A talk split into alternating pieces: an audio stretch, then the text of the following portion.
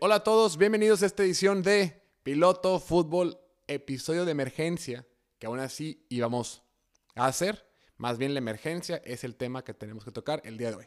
Por supuesto que hablaremos del partido que fue, que acaba de terminar de jueves para noche entre los Saints de Nueva Orleans y los Cardenales de Arizona, pero antes de hablar del épico triunfo en el desierto por parte de los Cardenales, tenemos que hablar de la noticia que suscitó hace unos cuantos minutos.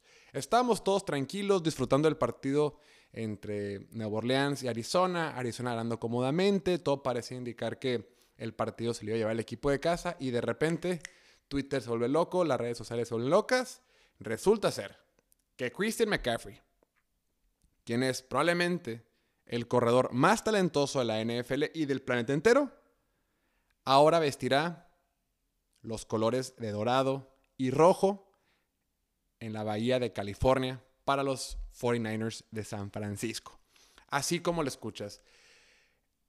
El mejor ataque terrestre, o al menos el que está mejor diseñado, el que tiene un gurú ofensivo, un gurú para diseñar y plantear esquemas ofensivos que beneficien y potencialicen el juego por tierra, como lo es Shanahan, ahora se trae al mejor corredor del planeta. ¡Wow! ¡Wow! ¡Wow! Dijo el perro, no me lo puedo creer. O sea, esto ya se acabó. Esto ya se acabó. O sea, Kyle Shanahan es experto en sacar agua de las piedras con puro corredor que toman en la sexta ronda, que toman de no sé dónde, que se lo sacan de la manga, de donde sea. Dije la manga por no decir de la cola. Sacan corredores de donde sea y siempre, constantemente, a pesar de que tiene un quarterback mediano como Jimmy Garoppolo, las ofensivas funcionan bastante bien. Y ahorita vas a juntar una supermente ofensiva con un super corredor. O sea, no me quiero adelantar, porque yo jamás me adelanto, jamás hago eso. Sarcasmo. Pero si esta defensiva de San Francisco se mantiene sana, se recuperan los que están lastimados, recuperan las piezas que han sufrido lesión. Si regresa Nick Bosa, si tiene un plantel defensivo que los puntale como la defensiva número uno de la NFL, como sé que lo son cuando están sanos. Y ahora, en la línea ofensiva, que regrese Trent Williams, que regrese el tackle derecho, que Jimmy Garoppolo ya entre un poquito más en ritmo, y le agregas a Christian McCaffrey. Yo sé que son muchos supuestos, son muchos hipótesis, pero si eso se junta, si eso se congenia, estás hablando de que es el mejor equipo de la conferencia nacional por mucho, por mucho. Una ofensiva de San Francisco sana, liderada por Kyle Shanahan y con Christian McCaffrey, y del otro lado del balón, la mejor defensiva de la NFL, prácticamente estás ahí junto con Buffalo y junto con Kansas City. Claro, hay un tema. Falta que todos estén sanos. Y ojo, Christian McCaffrey también sabemos de sus múltiples lesiones que ha tenido a lo largo de su carrera, pero bueno, mínimo esa temporada no se ha lesionado.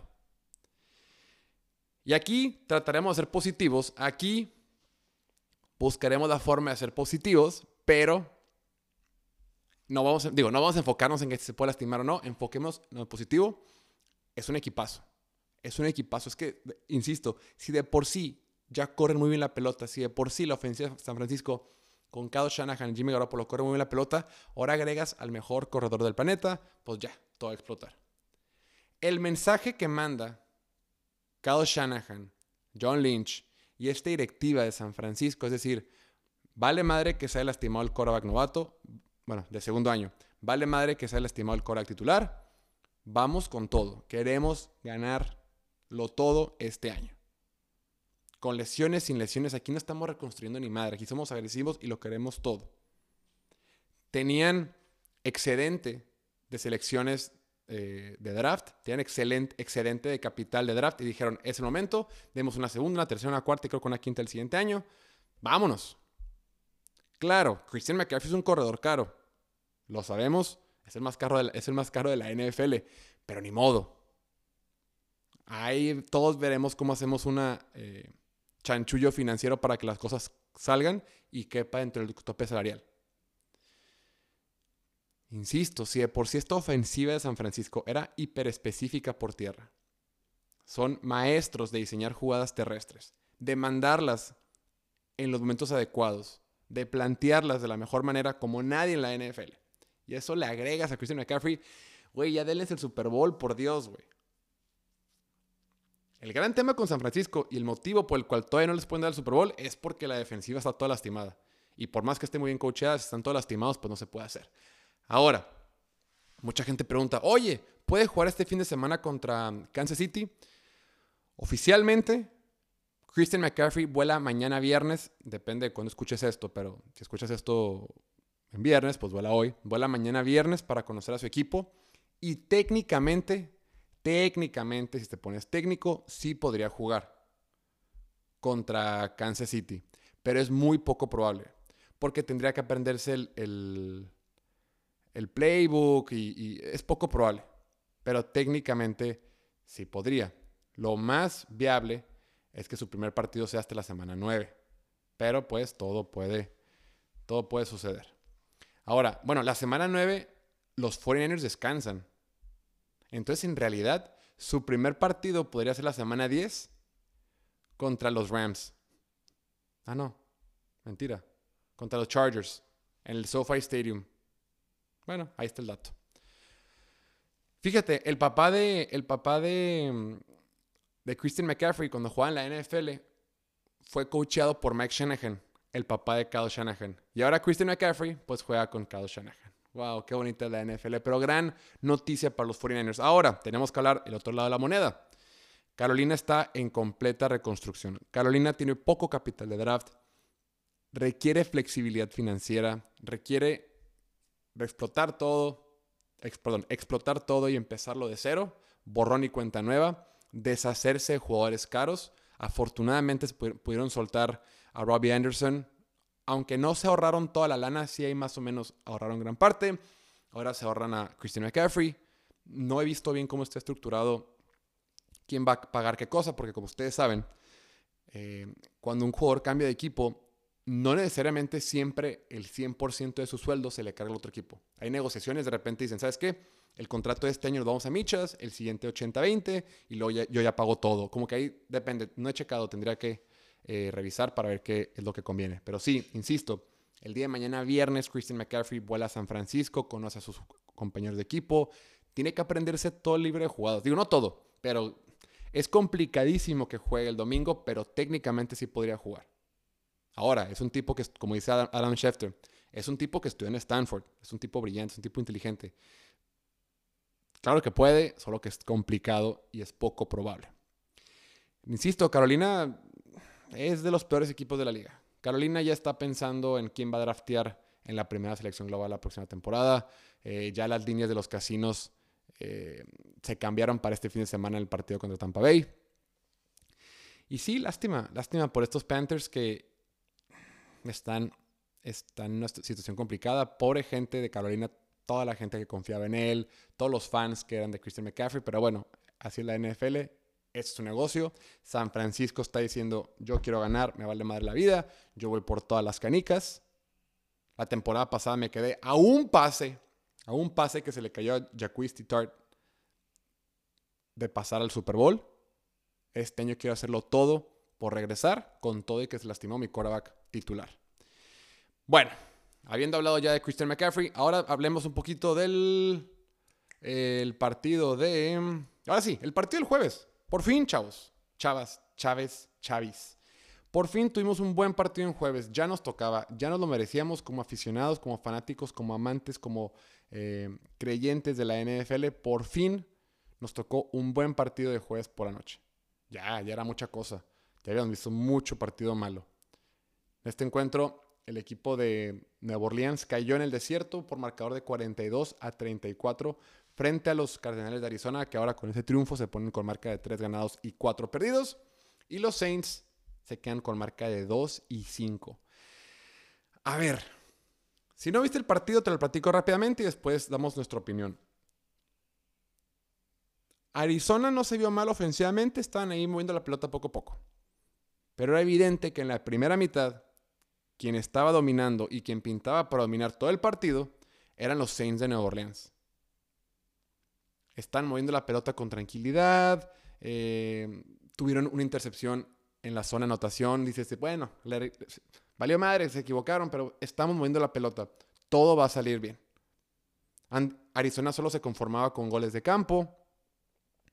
Eh, y después, al final de la segunda mitad, algo que no había visto en mi vida. En mi vida. Dos pick sixes en los últimos dos minutos de la primera mitad. O sea, después de la pausa de los dos minutos, Arizona tuvo dos pick sixes para irse al medio tiempo. O sea, qué manera tan más devastadora de bajar la moral a un equipo de Nueva Orleans que estaba jugando bien, que están echándole ganas, que el equipo estaba funcionando. Para los que no saben, que no escuchan, un pick six es una intercepción que hace la defensiva que la regresa hasta la zona de anotación. En inglés, a las intercepciones le dicen interception o le dicen pick o le dicen otras cosas, pero pues le dicen pick también. Le dicen pick six por el número 6, o sea, intercepción más 6 puntos. Dos. No, no, no, increíble. Claro, el primer pick six fue culpa del receptor Marcus Callaway, que qué mal día tuvo. Y el segundo pick six fue culpa poquita de Dalton y muchita de la línea ofensiva que generaron que le pegan a Dalton. Y bueno, las dos las regresaron. A Isaiah Simmons lo vimos regresar una que se vio súper atlético, por algo lo draftearon tan alto. Y el otro fue de, de, de Marco Wilson, ¿no? Sí, Marco Wilson. Y después de ahí, el partido de serie de control. Arizona se fue arriba en el marcador 28-14 y después de ahí lo empezaron a manejar. Aunque la ofensiva de Arizona sigue generando dudas, sigue mm, teniendo problemas para mover la pelota en general, de alguna manera, hoy los vimos mejor que nunca. Hoy este equipo de Arizona tuvo su mejor presentación ofensiva de lo que va la temporada. Por mucho, por mucho. Si bien es cierto, arrancaron la primera mitad sin touchdown, se tuvieron que conformar con goles de campo, mínimo movían la pelota, mínimo la ofensiva movía la pelota. En la primera mitad no tuvieron un solo castigo, no se dispararon tanto en el pie. O sea, DeAndre Hopkins, en teoría, bueno, en la, práctica terminó con 10 recepciones para 103 yardas. La mitad, prácticamente la mitad de todas las yardas de, todas las yardas de Kyler Murray. No tuvo touchdown, lo buscaron 14 veces, tuvo 10 atrapadas. No sé si su pura presencia mágicamente motivó a la defensiva, hizo que corriera mejor el balón o qué. Pero ahora con la llegada de Johnny Hopkins, aunque no sea el único responsable, pues el equipo se ve mucho mejor. Esta ofensiva de Arizona, que, que ha batallado para lanzar la pelota en la temporada, sí corre muy bien el balón. Y lo que vimos hoy de Ino Benjamin el chico local, el chico joven de Arizona State. Ino Benjamin terminó el partido con un touchdown, 92 yardas en, 12 intentos. Es explosivo. Si sigue así, y si James Conner no se recupera pronto, y se sigue con sus lesiones y demás, Ino Benjamin podría convertirse en el corredor titular de Arizona. Ojo. Kyler Murray, por su parte, terminó con eh, completando 20 pases de 29 intentos, un poquito, 68% más o menos, 204 yardas, un touchdown, 0 intercepciones. No fue espectacular, pero como lo decía en el video, lo hizo bien. Cumplió con su chamba, normalito, eh, está bien, no pasa nada, bien. A quien sí tenemos que darle muchísimo mérito es a esta defensiva, esta defensiva de Arizona. Aunque al final aflojaron un poquito, siguen impresionando, siguen sacando adelante al equipo siguen generando presión. Eh, los, intercambios de balón, tacleas para pérdida. Pura Baker, hasta, hasta el mismo Pura Baker, uno de los mejores safeties de la NFL, apareció. Eh, Zach Allen, que está teniendo un temporadón, tuvo una tacleada para pérdida, un golpe al coreback. La defensiva se lleva las palmas este partido otra vez. Oye, pusiste 14 puntos, bueno, técnicamente 12 puntos en el marcador. No, no, la defensiva está jugando muy bien, insisto con todo y que no tiene muchas estrellas. Yo a este equipo le veo fuera de Buda Baker. Mm, no tienen estrellas, tienen buenos jugadores que se complementan bien, que están bien coacheados, que son agresivos, que les gusta mandar carga, pero de alguna forma jugando juntos lo hacen bien y están teniendo una muy buena temporada. Y enfrente tenían un equipo de Nueva Orleans que ha sido una montaña rusa de emociones, puros altibajos. de repente vemos que está eh, Alvin Camara corriendo bien la pelota, tiene buenas jugadas. Y después involucran a Taysom Hill, anotan en el primer cuarto. Eh, este Rashid Shahid con ese pase largo de 53 yardas, hermoso. Ese Rashid Shahid, qué bárbaro. No lo conocía la semana pasada, desde que tuve esa semana pasada que anotó contra Cincinnati en esa reversible. Y luego hoy tuvo una jugada explosiva de 53 yardas. Dije, ¿qué onda con este vato? ¿De dónde sacan tantos jugadores tan raros estos Saints de New Orleans? Pero pues Andy Dalton y, y, James Winston anteriormente son quarterbacks muy irregulares. Son quarterbacks limitados. Entonces, ahora se ponen con marca de dos ganados y cinco perdidos. Este equipo, los Saints, era líder de la NFL. Perdón, tenía el, perdón, tenía el peor diferencial en intercambios de balón. O sea, el que más perdía en, función, en, en, comparación a los que ganaba. En, turnovers, en, fumbles, intercepciones y demás. Hoy tuvieron tres intercepciones más.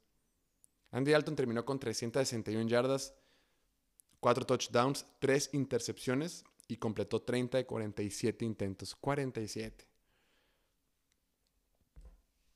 Fue un día muy complicado para Nueva Orleans. Y ahorita se ponen, repito, con marca de 2 ganados y 5 perdidos. Y en su división, Atlanta está jugando muy bien, Tampa Bay eventualmente va a jugar bien. Y es cierto que la conferencia nacional está más flojita, pero oye, también tienes que poner de tu parte. Ahorita parece ser que, digo, James Winston estaba vestido. Técnicamente podía jugar el día de hoy, pero lo, siguen guardando por temas de lesión. Era semana corta, se entiende. Pero parece ser que hay una, un debate por la posición de coreback. No, nadie tiene el puesto asegurado en ese equipo. Pero para el caso es la misma. James Winston tiene un techo alto, pero un piso muy bajo. Y Andy Dalton es un coreback mediano, el campeón de la medianía durante la última década. Y ves un equipo de, de, Nueva Orleans que está jugando con lesiones en la línea ofensiva, que en la defensiva también ha tenido bajas, que no tiene quarterback, que está perdiendo partidos y que el siguiente año no tienen selección de primera ronda. O sea, si el siguiente año quieren hacer algo por la posición de quarterback, no, este es el plan. Esta es la mejor versión. Tienes por ahí a, a, Marcus Callaway soltando balones, a Chris Olave soltando balones. O sea, este, este es el equipo. Falta Michael Thomas, pero pues Michael Thomas, quién sabe qué pasa con él. Nadie va a llegar para rescatarlos. Nueva Orleans, esto es lo que hay. Por esto, esto fue por lo que invertiste. Invirtieron en lana, invirtieron en capital de draft, seleccionaron su coreback. Esta es la versión, esta es la versión de este año y del que viene. No sé, pobres, no, no me está gustando lo que está pasando. Y Arizona, pues bien, por fin, qué bueno que regresó Andrew Hopkins. Espero que este sea la chispa que tanto le hacía falta a este equipo para jugar mejor. Ojo, la línea ofensiva tiene que, seguir, tiene que mejorar todavía. Eh, también soltaron varios, algunos pases esta ofensiva de, Arizona. Y. otra cosa apunté. Sí. Tuvieron un, este, un par de castigos en el tercer cuarto que los estuvieron limitando. tuvieron muchas jugadas negativas la ofensiva de Arizona. Entonces digo, Kyler Murray jugó bien, pero jugó, bien, no espectacular. Bueno, ya, ya me tardé. Ah, Greg Dortch. Mención, hospital, mención especial al receptor Greg Dortch, que es de lo mejor que ha tenido Arizona este año en la ofensiva. Bueno, luego platicamos más al respecto. Esto es todo por hoy. Muchas gracias por escucharnos. No olviden el domingo, en lo que termine el partido del Sunday Night, nos vemos para el domingueando en YouTube, en vivo, como a las 10.30 de la noche. Y nada, síganos en Twitter, arroba Piloto Fútbol, síganos en Instagram, TikTok, Facebook, YouTube, en todos lados como Piloto Fútbol. Que tengan excelente fin de semana, sean felices. Yeah, bye.